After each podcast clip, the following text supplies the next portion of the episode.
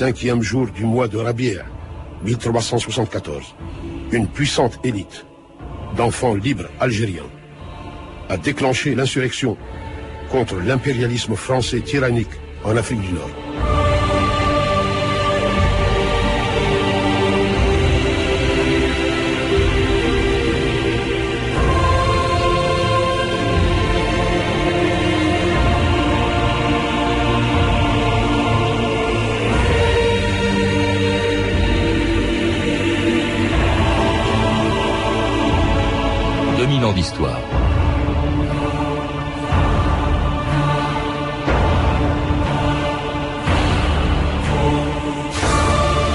50 ans, jour pour jour, un communiqué venu du Caire annonçait le début de la guerre d'Algérie. Il était signé d'une organisation encore inconnue, le Front de Libération Nationale, le FLN. Quelques heures plus tôt, une trentaine d'attentats commis simultanément dans toute l'Algérie avait provoqué la mort de sept personnes, des soldats français mais aussi des civils, dont un instituteur, Guy Monroe, assassiné sous les yeux de sa femme dans les Aurès, une des régions les plus sauvages d'Algérie. Ils étaient les premières victimes d'un drame qui allait faire près de 500 000 morts, mobiliser 2 millions de soldats français, provoquer la chute d'une république, l'exode d'un million de pieds noirs et l'indépendance de la plus grande des colonies françaises. Le 1er novembre 1954, elle faisait la une de l'actualité, mais personne n'imaginait encore qu'elle allait y rester pendant sept ans. Heure troublée en Algérie, où en plusieurs endroits du territoire une série d'attentats ont été commis dans la nuit qui précéda la Toussaint. Cependant, des mesures de sécurité amenaient de nouveaux renforts et la lutte s'organisait contre les hors-la-loi dont on pouvait situer les repères dans l'Aurès. On parle de fellaga et de complots organisés par certaines ligues musulmanes. Mais l'Algérie ne se prêtera pas au rôle souhaité par les agitateurs. On peut croire que le calme sera vite rétabli. Benjamin Stora, bonjour. Bonjour. Alors le calme, on le sait, n'est revenu que sept ans plus tard, après une guerre euh, qui commençait donc il y a 50 ans euh, euh, aujourd'hui, et à laquelle vous avez consacré une bonne partie, la majeure partie de votre travail d'historien et même de témoin, puisque vous êtes né en Algérie, vous y avez vécu, vous étiez trop jeune peut-être pour vous souvenir du 1er novembre. Ouais, j'avais 5 ans, oui. Alors on ne parlait pas de guerre, vous venez entendre dans cette première archive au fond de la guerre d'Algérie, et on n'en a pas parlé pendant des années. Cela dit, en novembre 54, personne ne pouvait deviner qu'il s'agissait d'une guerre, Benjamin Stora.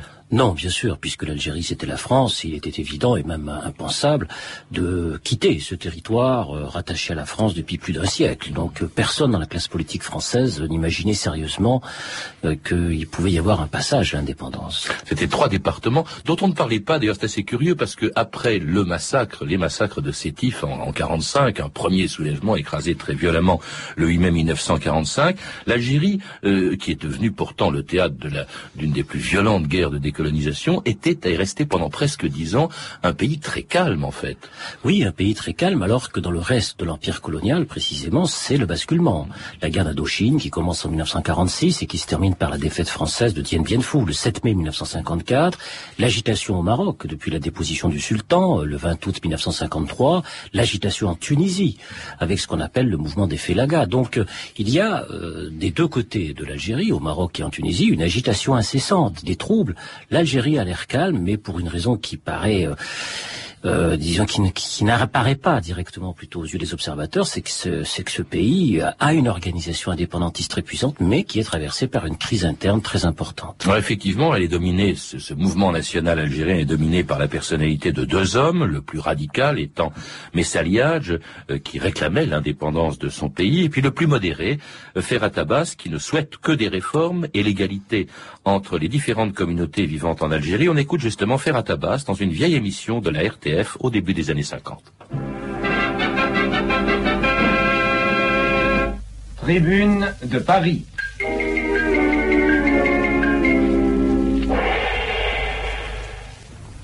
L'essentiel, ce que l'amitié des musulmans et des Français d'Algérie soit de nouveau une réalité.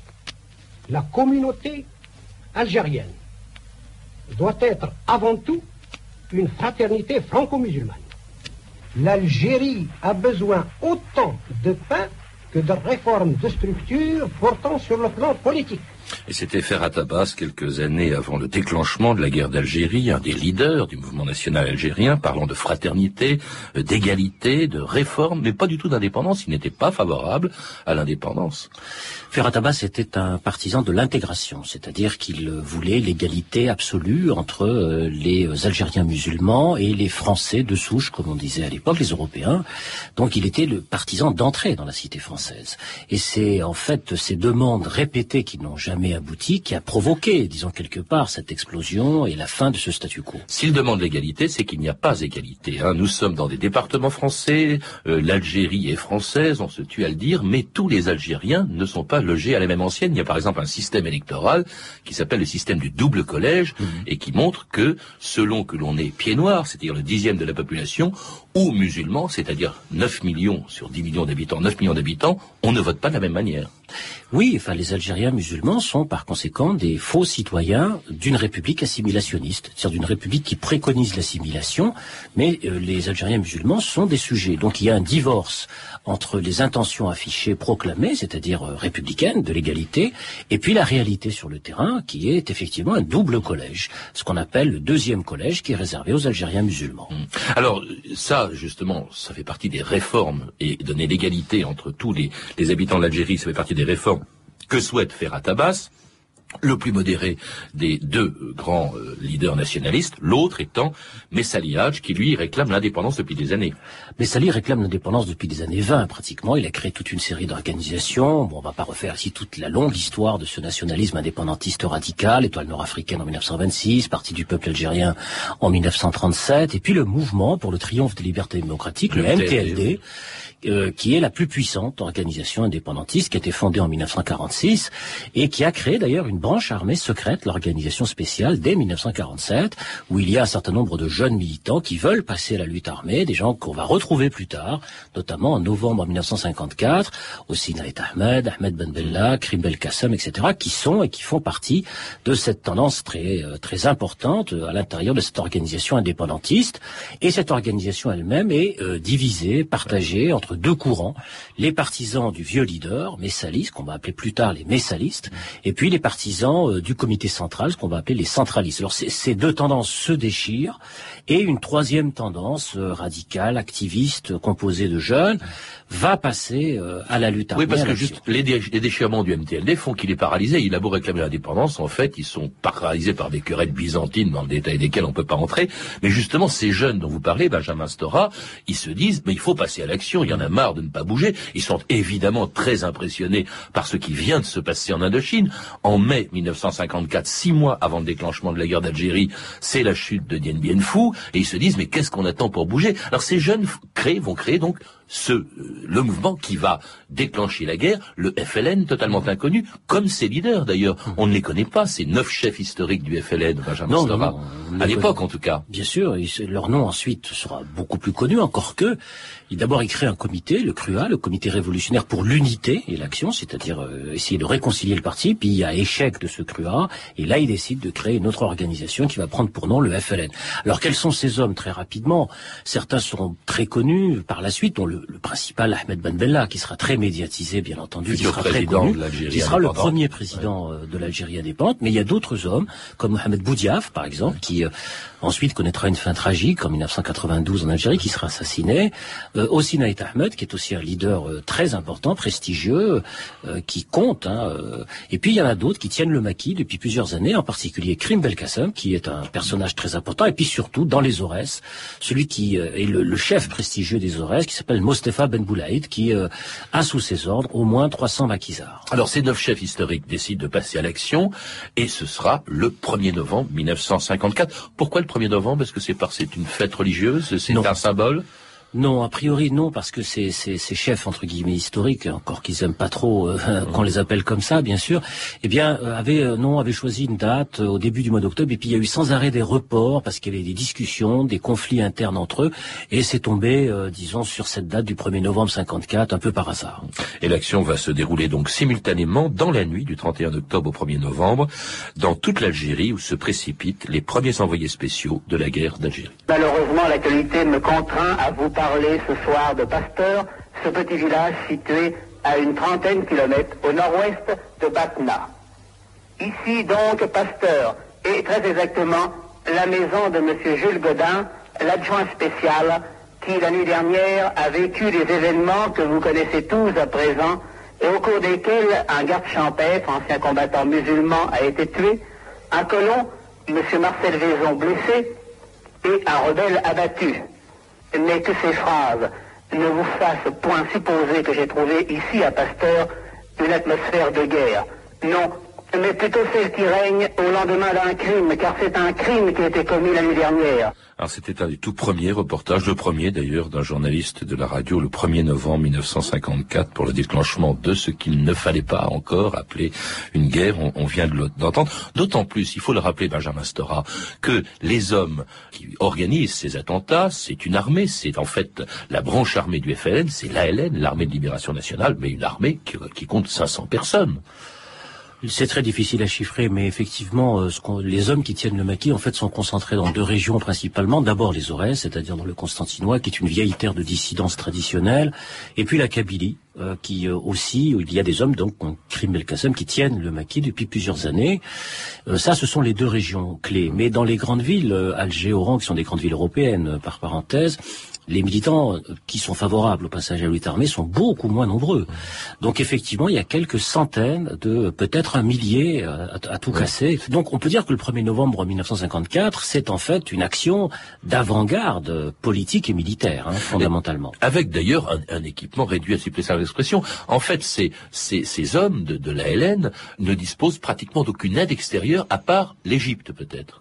Oui, une aide extérieure qui pour l'instant euh, en, en, 54, parce que Nasser attend évidemment de voir comment tout cela va tourner, mais qui est surtout une aide morale, psychologique, symbolique. Hein. Euh, il y aura pas tellement euh, d'aide du point de vue matériel, du point de vue des armes, des munitions, etc. Ça viendra beaucoup plus tard, parce qu'à l'époque, le prestige quand même principal, bah, c'est celui du, du, chef nationaliste, c'est Messali qui, qui, garde hein, le, le, prestige encore, y compris aux yeux de dirigeants arabes à l'étranger. Alors que Messali n'est pour rien Messali euh, et encore moins euh, Ferhat Abbas ne sont pour rien euh, dans cette affaire. D'ailleurs, au fond, c'est d'emblée ce qui a fait peut-être à la fois la force et la faiblesse Benjamin Stora de cette guerre d'Algérie.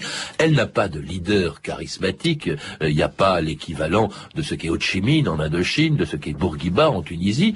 et en même temps, c'est ce qui fait leur force parce qu'au fond, sait pas où ils sont. Et quand vous citez justement l'aide de l'Égypte, Benjamin Stora, c'est du Caire que vient justement le communiqué que l'on a entendu tout à l'heure, annonçant le déclenchement de, de la guerre d'Algérie le Caire où se trouvaient trois de ses chefs. Il y avait Ben Bella, Rider, je crois. Oui, Rider et, et Ahmed. Tout à fait. Il y avait euh, trois leaders qui représentaient d'ailleurs la délégation extérieure du MTLD, qui étaient au Caire et qui avaient basculé euh, du côté de l'option euh, de la lutte armée, donc qui seront donc ce qu'on appelle entre guillemets les chefs historiques.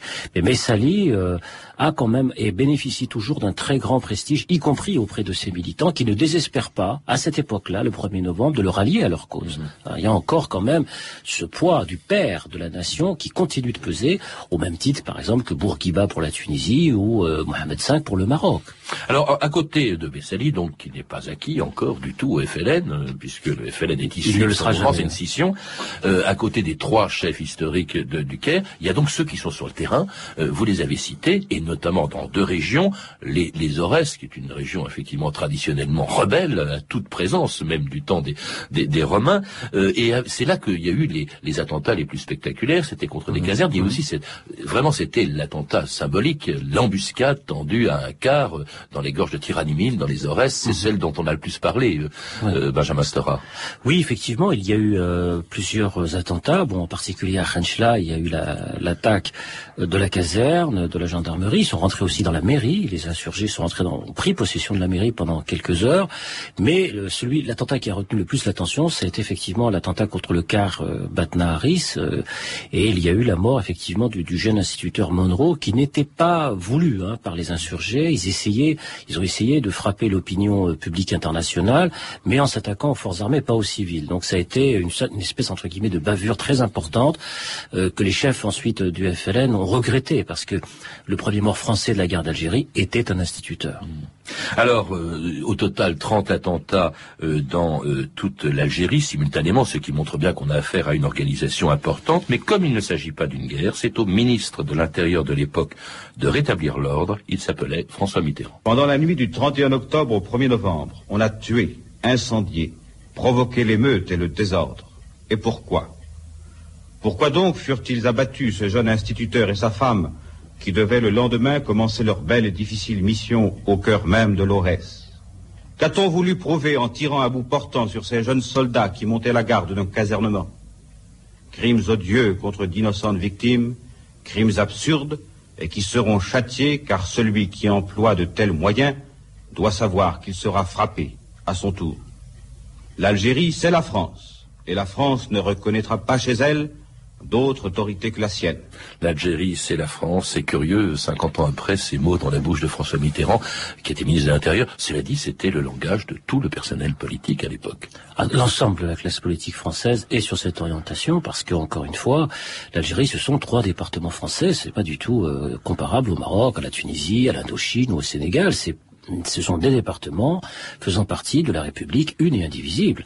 Donc il est évident que François Mitterrand, à l'époque ministre de l'Intérieur, tient le langage, dans le fond, qui est... Euh, eh bien répandu dans l'ensemble de la classe politique française. Et, et, du chef de son gouvernement, qui était Madès France, qui venait en plus d'annoncer l'autonomie de la Tunisie quelques semaines plus tôt, à Carthage. Oui, tout à fait. Il y avait eu le discours de Carthage de juillet 1954, où là, on entrevoyait la, possibilité du passage à une solution pacifique.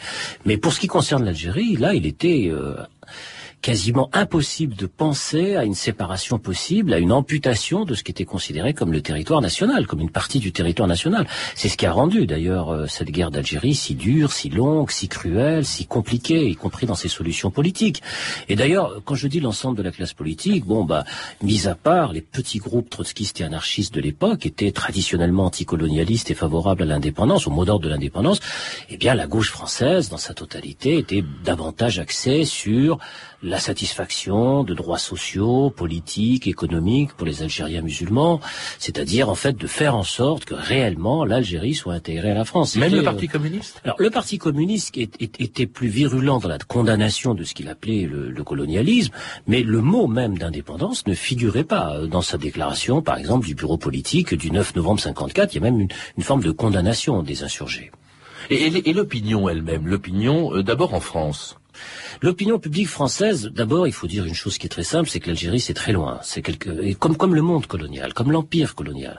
Dans le fond, l'opinion publique française ne prendra véritablement conscience qu'il y a une guerre en Algérie, des événements très graves, uniquement au moment où le contingent va arriver en Algérie, c'est-à-dire deux ans plus tard, presque deux ans plus tard. Mais à cette époque-là, en 1954, il va de soi, pour la plupart des Français, que l'Algérie, ce sont trois départements français, et dans le fond, bon bah, euh, il s'agit là simplement d'une sorte de rébellion qui sera vite matée, et les choses rentreront dans l'ordre, comme ce qui s'était passé en mai-juin 1945. Bref, l'opinion, les partis politiques exigent donc une riposte très ferme aux attentats du 1er novembre et approuvent l'envoi de renforts en Algérie. l'Algérie a fait des obsèques solennelles aux victimes de la vague d'attentats qui, dans la nuit du 1er novembre, a déferlé sur divers points du territoire.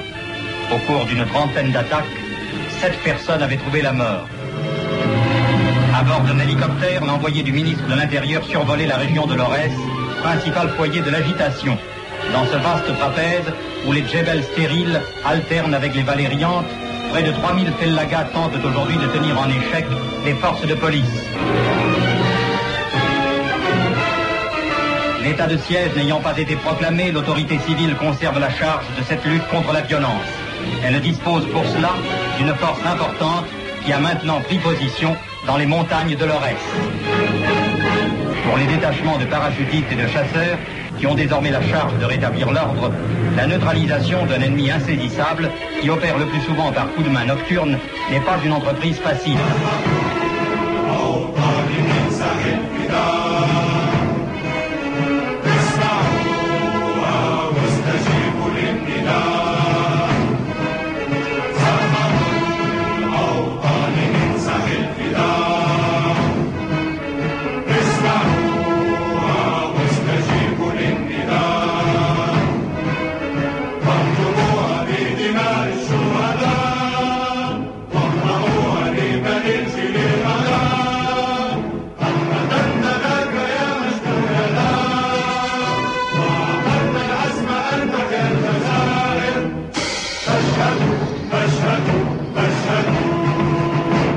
C'était ce qui deviendra l'hymne national algérien, souviens-toi. Euh, c'était qui les, Algériens qui entraient au FLN, à la LN, qui se battaient? C'est Au, fond, c'est une population qui, semble-t-il, là je parle de l'ensemble de la population, était assez inerte avant les événements de 54, mais qui, qui était dans le maquis? Benjamin Stora des militants, des militants indépendantistes, des militants nationalistes algériens, des vieux militants pour certains, même s'ils étaient jeunes, même s'ils avaient 25 ans, on rentrait dans le mouvement nationaliste très jeune, à cette époque-là, vers 15 ans, 14 ans, 16 ans. La plupart sont d'origine rurale, d'ailleurs. Dans les Aurès, c'était particulièrement le cas, particulièrement vrai, mais encadré par une élite citadine, c'est-à-dire des gens qui avaient un certain niveau d'instruction, relativement important comme le certificat d'études. C'était ceux-là qui faisaient euh, euh, l'ossature de ces premiers groupes de combattants de maquisards. Alors on l'a entendu dans, dans l'archive précédente, on envoie aussitôt des forces de l'ordre, il y a la police bien sûr qui intervient, il y a les premiers parachutistes, je crois que c'est un colonel qui s'appelait Ducournau qui a été envoyé dans les Aurès, et cette répression est assez brutale tout de suite. Par exemple, le patron des, des Aurès, Ben Boulaïd, mourra en, en 1956 au combat, mais elle est, elle est aveugle, Benjamin Stora. Oui, la répression est brutale. Alors il y a deux aspects dans cette répression. Il y a bien sûr l'aspect militaire, c'est-à-dire que les renforts militaires de parachutistes sont envoyés dans les Aurès, et très vite d'ailleurs, un des bandits d'honneur qui euh, existe dans les Aurès va être abattu à la fin du mois de novembre. Il s'appelle Green Belkacem. Ne pas confondre avec Green Belkacem. C'est un bandit d'honneur très connu, très célèbre dans les Aurès, qui sera tué avec ses partisans. Et puis il y a le volet politique, puisque le gouvernement décide de dissoudre le MTLD le 5 novembre 1954, ce qui peut être apparenté avec le recul à une faute politique, puisque la plupart des militants du MTLD vont plonger dans la clandestinité et par centaines rejoindre les maquis et donc rejoindre le FLN, bien sûr, puisque c'est le FLN qui tient ces maquis. Donc il y a eu à la fois le volet de la répression militaire et puis l'interdiction politique du MTLD du 5 novembre 54, parce que le MTLD était la seule formation politique euh, qui avait pignon sur rue et que c'est on pensait à tort que c'était Messali qui était derrière tout cela. Il faut dire que Messali n'avait pas désavoué cette insurrection, au contraire, euh, il avait essayé de maintenir le contact au maximum avec ses insurgés. Et donc on a par conséquent euh, une dissolution politique qui va avoir des, des conséquences très graves et très lourdes sur la, sur l'avenir hein, de cette insurrection. Qui va permettre au FLN de recruter, parce qu'au fond, les Français, l'armée française, la police, les forces de l'ordre ignorent qui est à l'origine, au fond, de, de ces attentats. Elles tapent un peu aveuglément sur les seuls qui soient connus, euh, et en fait, qui ne sont pas directement mêlés, qui sont même pour rien. On verra même faire à Tabas, le modéré, le partisan de la fraternisation entre les pieds noirs et les Algériens, rejoindre le FLN. Il sera même le premier président du gouvernement provisoire de la République algérienne plus tard. C'est quand même extraordinaire. On a l'impression, au fond, d'une extraordinaire occasion manquée, non seulement avant la guerre, lorsque les réformes étaient encore possibles, mais même après euh, le, début du conflit. Est-ce qu'on pouvait imaginer euh, autre chose que ce qui a suivi, c'est-à-dire cette guerre, euh, Benjamin Stora? Très difficile. Vous savez, le, le, le, blocage était tel, la situation coloniale était telle qu'à un moment donné, il fallait peut-être briser ce statu quo colonial. Et euh, toutes les réformes qui étaient promises n'étaient jamais appliquées. Elles étaient sans cesse reportées. Et y compris, comme vous le disiez si bien, les élites nationalistes au sens large, musulmanes, ne voyaient pas leur, la revendication aboutir. Ça, ça, n'arrivait pratiquement jamais. Donc ils multipliaient les mises en garde. Et devant effectivement cette espèce d'inertie de l'administration, ces non-réponses politiques, progressivement, les uns derrière les autres, ils vont basculer dans un camp de plus en plus radical. Et on verra, par exemple, des gens comme Abdelrahman Fares, qui était un, très modéré, hein, euh, signé la motion du FLN en 1955. Et puis ensuite, bien sûr, la grande figure de Ferrat Abbas, qui va basculer euh, ouvertement en 1956 en ralliant le Caire et rejoindre le FLN.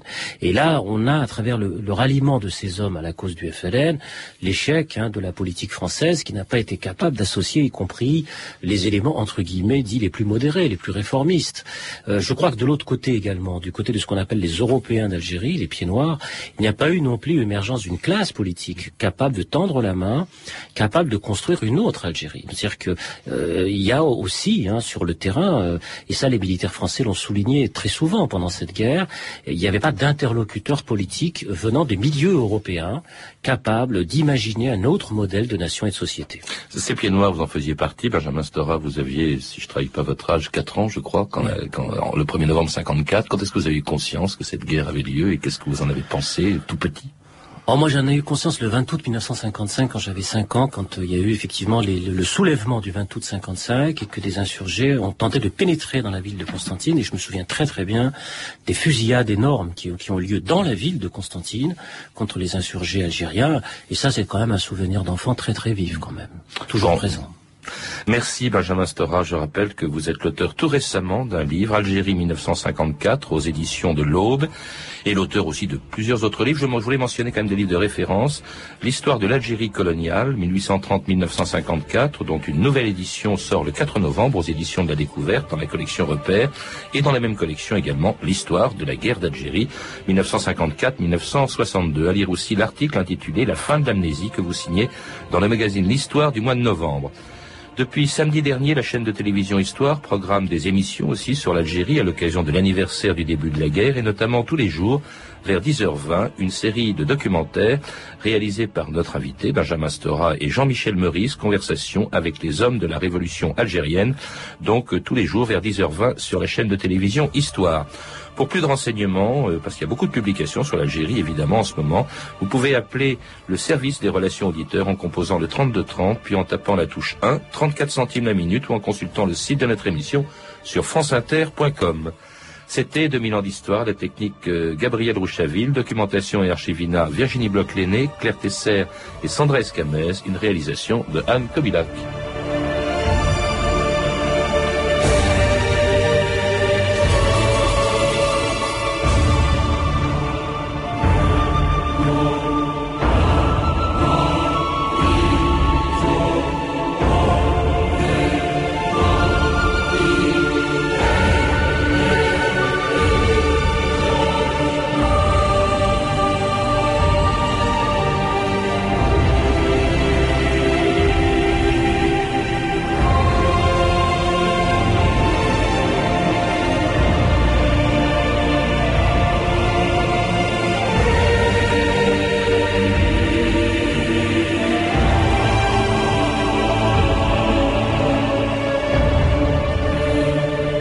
Dans 2000 ans d'histoire, la première de deux émissions spéciales sur les élections américaines, 2000-2004, les années Bush. Mais tout de suite, 14h30, 15h, la demi-heure, Oswald. Merci Patrice Jalinet.